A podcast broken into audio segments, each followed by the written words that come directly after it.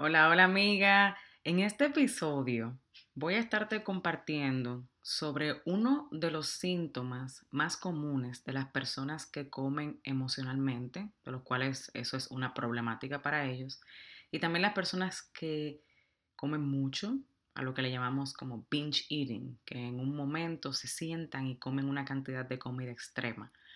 Una de las características es que sienten una culpa que casi los mata literalmente cuando terminan de comer. Sienten que hicieron algo mal, que esto está mal y ese sentimiento usualmente les juega en contra. Pero aquí voy a estarte dando cinco maneras en las cuales vas a poder manejar esa culpa y poder recuperar pues un poco de paz alrededor de la comida. Así que toma tu taza de té, de café y vamos a desarrollar este episodio ahora mismo. ¿Has sentido alguna vez que te levantas y quieres volver de nuevo a la cama? ¿O que evitas todos los espejos porque no te gusta lo que ves? ¿O usas la comida para tapar dolores del pasado o del día a día? ¿O simplemente quieres ponerte en forma pero has tratado tantas cosas que ya no sabes qué más hacer? Pues esa fui yo por muchos años. Mi nombre es Maxi Jiménez y he creado este espacio para contarte a ti qué hice para poder romper con esa atadura en mi vida y poder darte consejos para que tú también puedas superarlo. Así que acompáñame en un nuevo episodio. Pues bien, la culpa ha sido una de las emociones más difíciles para mí con las cuales lidiar a lo largo de toda mi vida. Porque desde que yo era muy jovencita, mi, con lo que he lidiado es con que me gusta ser people pleasing, o sea, complacer a las personas, me gusta como hacer las cosas de manera correcta, lo cual he estado trabajando durante años y fue una de las cosas que me llevó también a desarrollar esa conducta del comer emocionalmente y también los atracones de comida. Usualmente eh, la culpa Vamos primero a definir qué es la culpa, ¿verdad? Porque hay gente que lo confunde con vergüenza o con algo así.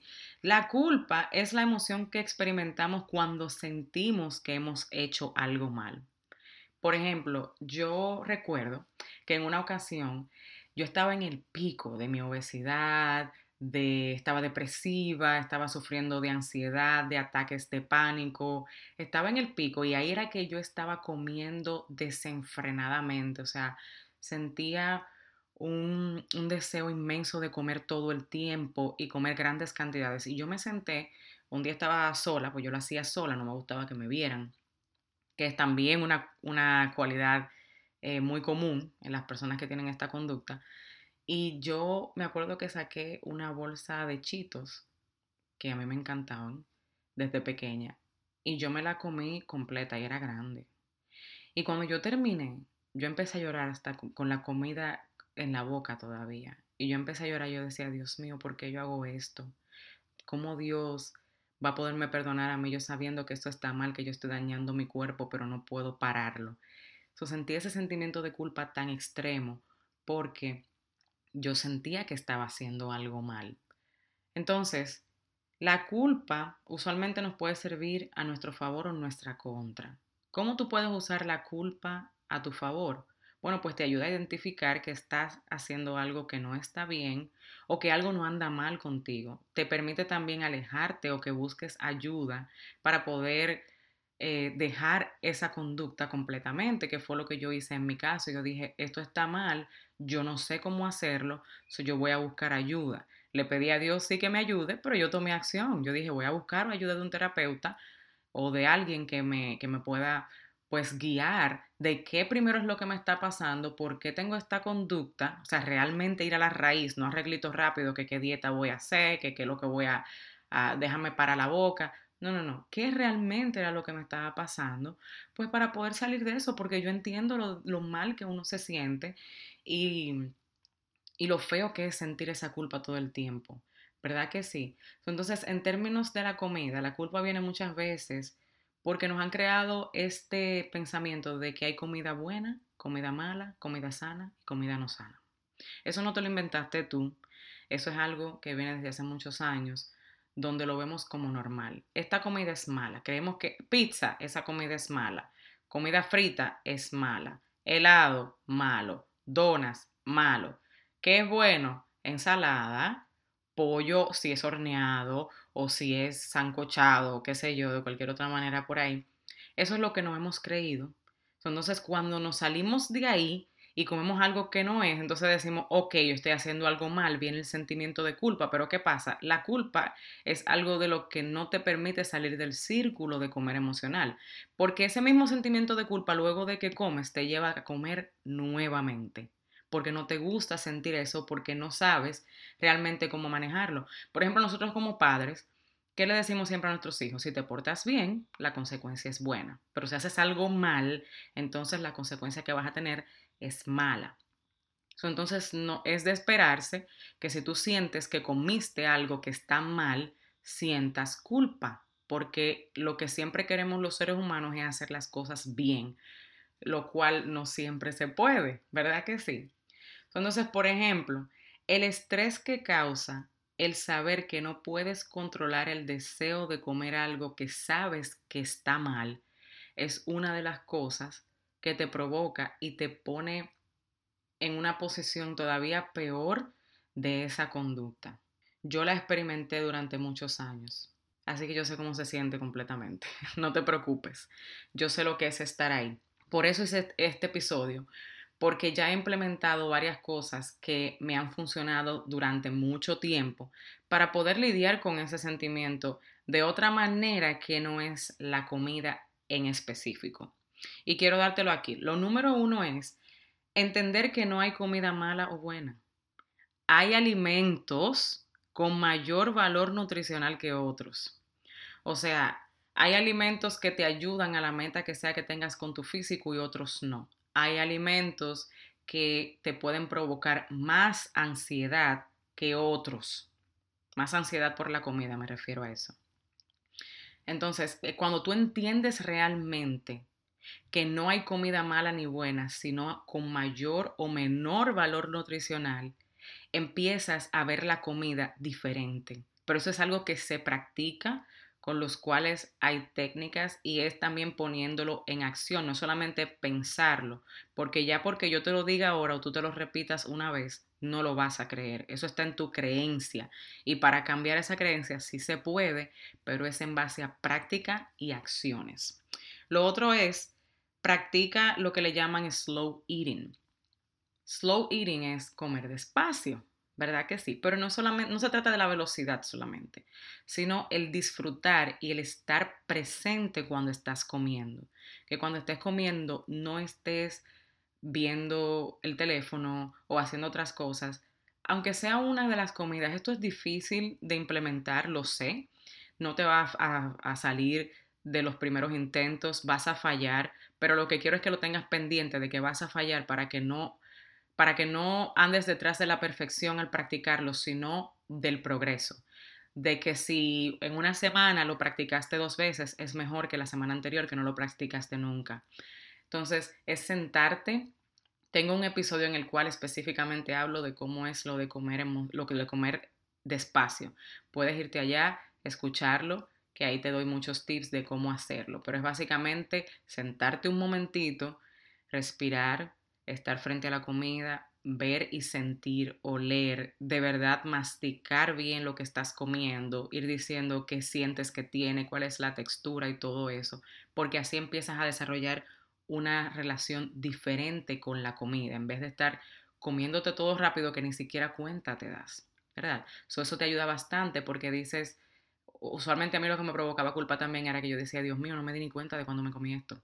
Pero si estás presente, vas a poder escuchar tu cuerpo y tal vez parar y disfrutar más lo que te comiste.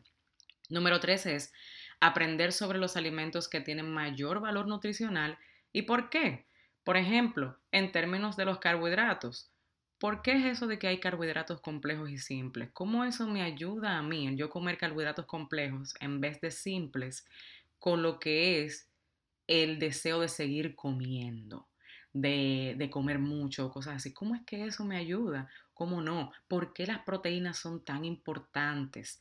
Aprende de todo eso. O sea, yo lo aprendí Cuando yo decidí someterme a esto, que yo bajé de peso, que ya yo estaba delgada y todavía seguía con esa preocupación por la comida, porque ahora voy a subir de peso, porque, ay Dios mío, ¿qué voy a hacer?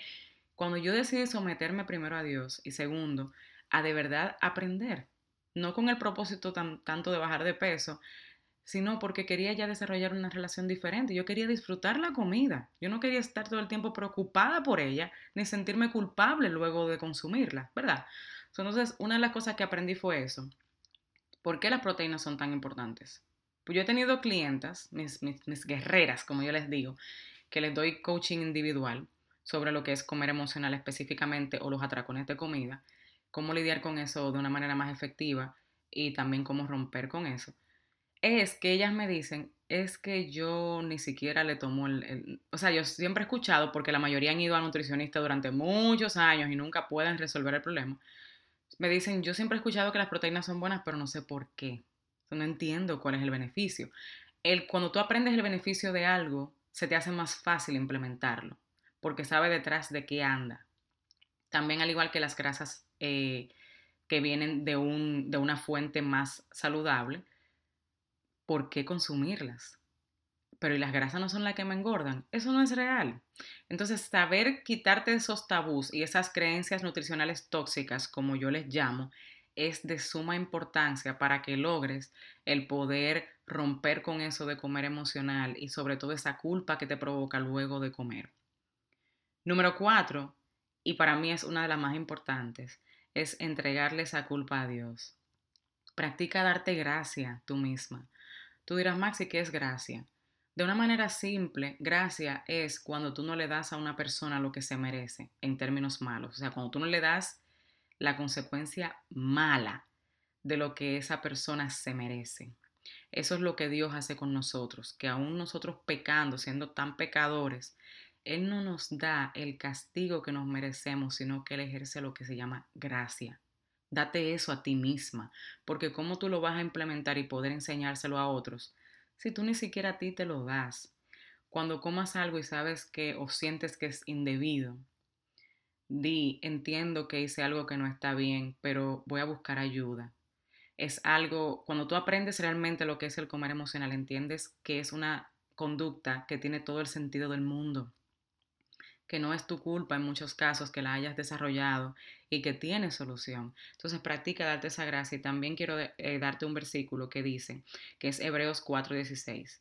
Así que acerquémonos con toda confianza al trono de la gracia de nuestro Dios. Allí recibiremos su misericordia y encontraremos la gracia que nos ayudará cuando más la necesitamos. O sea, Dios está ready para darte esa gracia.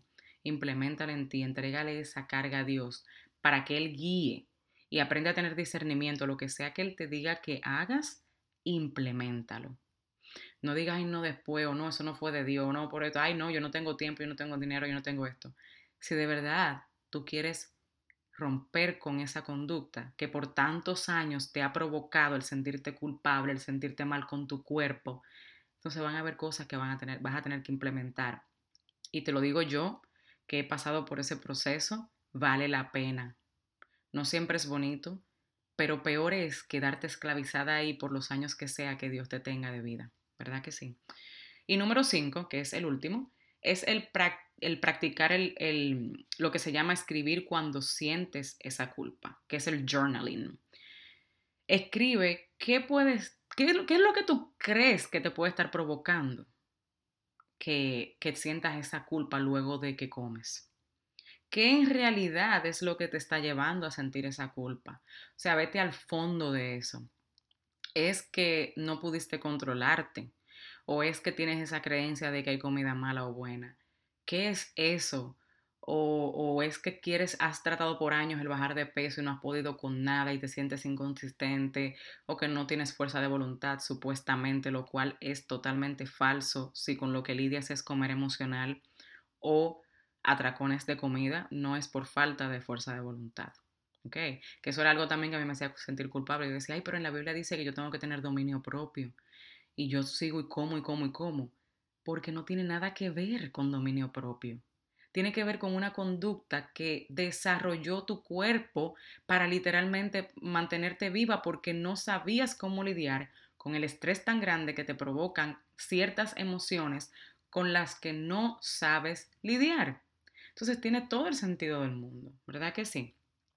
Entonces también pregúntate, ¿qué puedes hacer para resolver ese problema? Si tú no tienes herramientas y dices, es que ya yo he intentado todo, cambia la estrategia. Cámbiala. Si lo que has hecho toda tu vida es hacer dieta y nutricionistas, cámbiala. Ve donde alguien, ve donde un coach, ve donde un terapeuta que te ayude a ir a la raíz.